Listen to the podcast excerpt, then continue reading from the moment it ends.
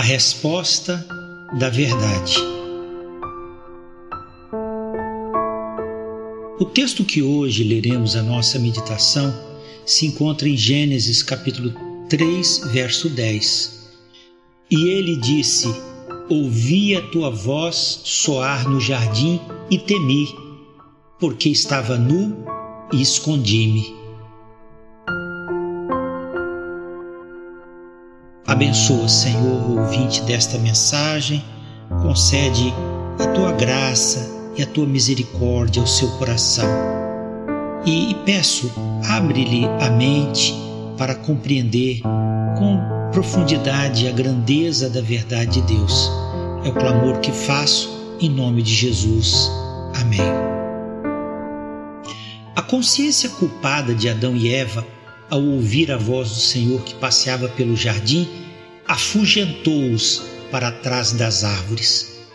As virtudes propaladas pela serpente das vantagens do conhecimento do bem e do mal foram uma verdadeira ilusão.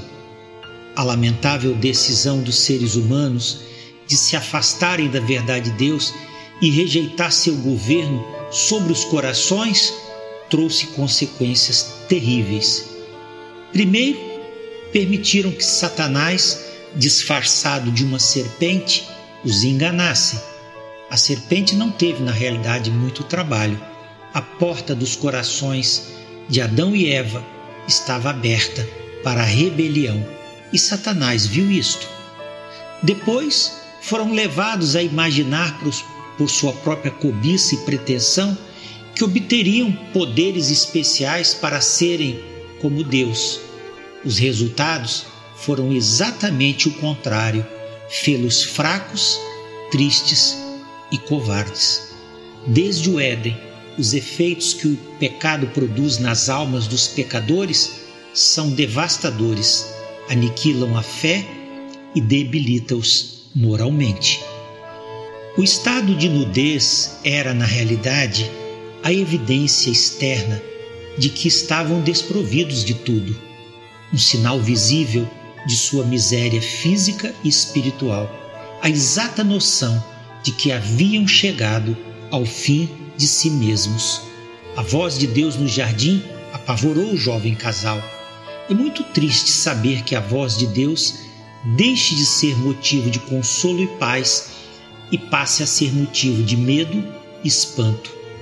O Senhor Deus, no entanto, não abandonaria o ser humano que tão amorosamente criara, movido por um legítimo sentimento de amor e misericórdia, foi ao jardim à procura do ser humano, alvo de suas mais elevadas promessas. Na resposta que Adão pronunciou, é impressionante o fato de que não há sequer um sinal de arrependimento ou remorso. O pecado cauterizara a sua consciência. Ele confessa sua vergonha e seu medo evidente, mas não reconhece sua culpa. Ele teve medo não porque desobedecera a ordem de não comer do fruto proibido, desprezara a advertência de Deus e se tornara réu de morte. Ele teve medo porque estava nu. Em Adão, nós passamos a conhecer a falha moral que o pecado levanta na alma do pecador. Faz do pecador um dissimulado, um finório que finge não conhecer a gravidade do seu estado espiritual e a sentença de morte que lhe está reservada. O pecado faz do pecador um fugitivo que não tem repouso até que encontre o Salvador. Assim, se a má consciência e o pecado afugentaram Adão para trás das árvores do jardim, a revelação de Deus o trouxe de volta à sua presença. Se a visão de si mesmo mostrou o estado miserável em que se encontrava, a revelação de Deus mostrou quão benigno, santo e misericordioso ele é.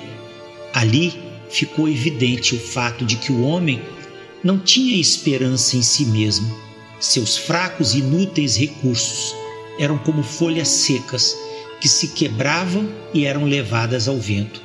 Necessitava desesperadamente da mão estendida de Deus. O Senhor Deus providenciaria um recurso para o pecador, um recurso que apontava para a justiça que provém do sacrifício do Senhor Jesus. Assim, revestidos da graça e da justiça de Cristo, nós podemos novamente nos aproximar de Deus sem ter medo algum. Sendo, pois, justificados pela fé, temos paz com Deus por nosso Senhor Jesus Cristo, e pelo qual temos entrada é, pela fé na graça, na qual estamos firmes e nos gloriamos na esperança da glória de Deus.